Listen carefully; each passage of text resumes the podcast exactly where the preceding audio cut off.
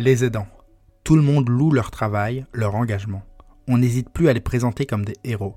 Et c'est vrai que leur engagement est incroyable. C'est vrai qu'ils sont absolument nécessaires aujourd'hui pour faciliter l'accompagnement et la prise en charge des personnes âgées.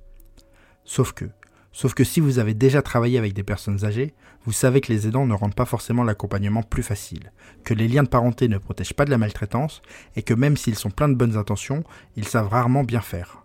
Alors on fait quoi? Je m'appelle Antoine Gérard, vous écoutez Sociogérontologie, le podcast pour comprendre les vieux. Et aujourd'hui on parle des aidants, de leur place dans l'accompagnement, de leur posture, et de la manière dont nous, accompagnants, pouvons travailler avec eux. Et avant de commencer, petit avertissement. Attention, cet épisode sur les aidants n'est ni là pour louer leur engagement, ni pour souligner la difficulté de leur rôle, ni pour insister sur la nécessité de leur présence dans le champ de l'accompagnement des personnes âgées. Vous ne trouverez ici ni statistiques relatives aux aidants, ni témoignages d'aidants. Pour deux raisons. La première, c'est que vous savez certainement déjà tout ce qu'il faut savoir sur ce sujet. La seconde, c'est que s'il est très bien que les aidants soient davantage reconnus, j'ai l'intime conviction que le meilleur moyen d'aider l'aidant, c'est d'abord d'aider l'aider.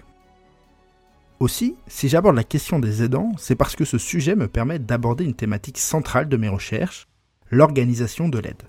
En vieillissant, la personne va parfois devoir mobiliser des aides qui lui sont nécessaires pour continuer à vivre sa vie. Je parle ici d'aides régulières, récurrentes, celles qui permettent de réaliser des activités quotidiennes. Ces aides qui nécessitent d'ouvrir sa maison, son intimité, son cœur. Car posons-le d'emblée, c'est la thèse de cet épisode. Le recours à un tiers professionnel ou aidant pour continuer à vivre sa vie répond à la fois à un besoin d'aide et à un besoin affectif. Et si la logique voudrait que le besoin affectif soit satisfait par le proche aidant et le besoin d'aide par le professionnel, les choses ne sont pas aussi claires. Les sphères se mélangent, voire s'inversent. Et les besoins de la personne se trouvent parfois déséquilibrés. Il faut alors réorganiser l'aide de manière à ce que les besoins d'aide et les besoins affectifs soient tous deux satisfaits.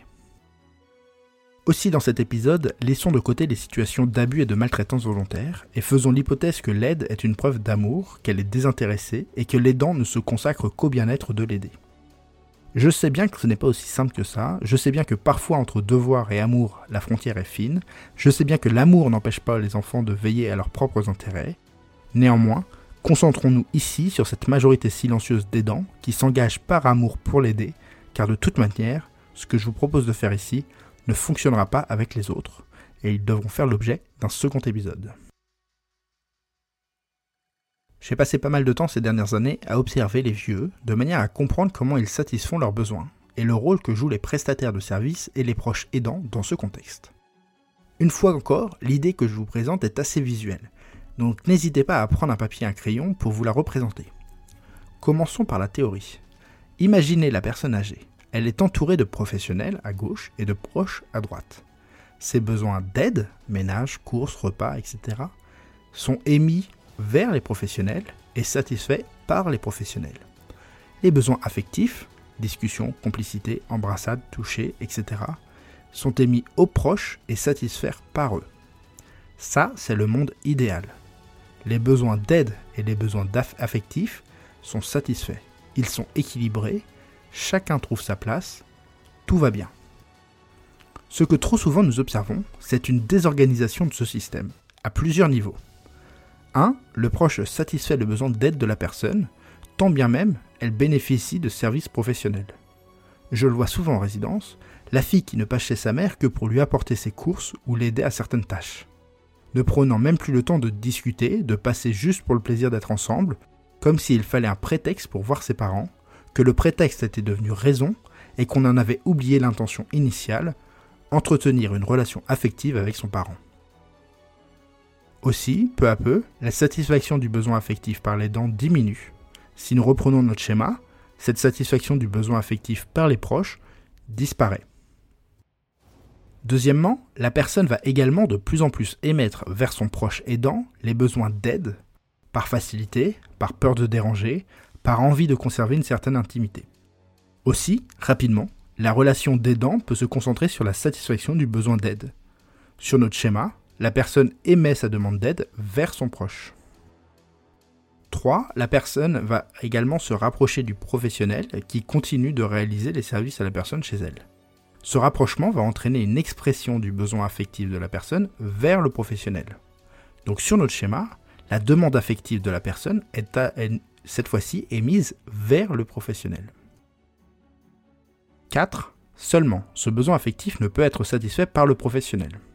Déjà parce que l'on l'incite à garder une certaine distance professionnelle et que le cadre de la prestation de service ne disparaît jamais réellement, aussi fort soit l'attachement entre eux. Et puis parce que lorsque la personne a des proches, ce sont surtout d'eux qu'elle attend l'affection et l'attention. Le professionnel est juste une option de remplacement, un substitut. Aussi, ici dans notre schéma, le besoin affectif n'est plus satisfait du tout, la professionnelle continuant de satisfaire le besoin d'aide. Cinquièmement, la conséquence de cette désorganisation est double. D'une part, le besoin affectif de la personne n'est plus satisfait à la hauteur de son attente. D'autre part, le besoin d'aide est doublement satisfait par le proche et par le professionnel, et que bien souvent c'est beaucoup trop.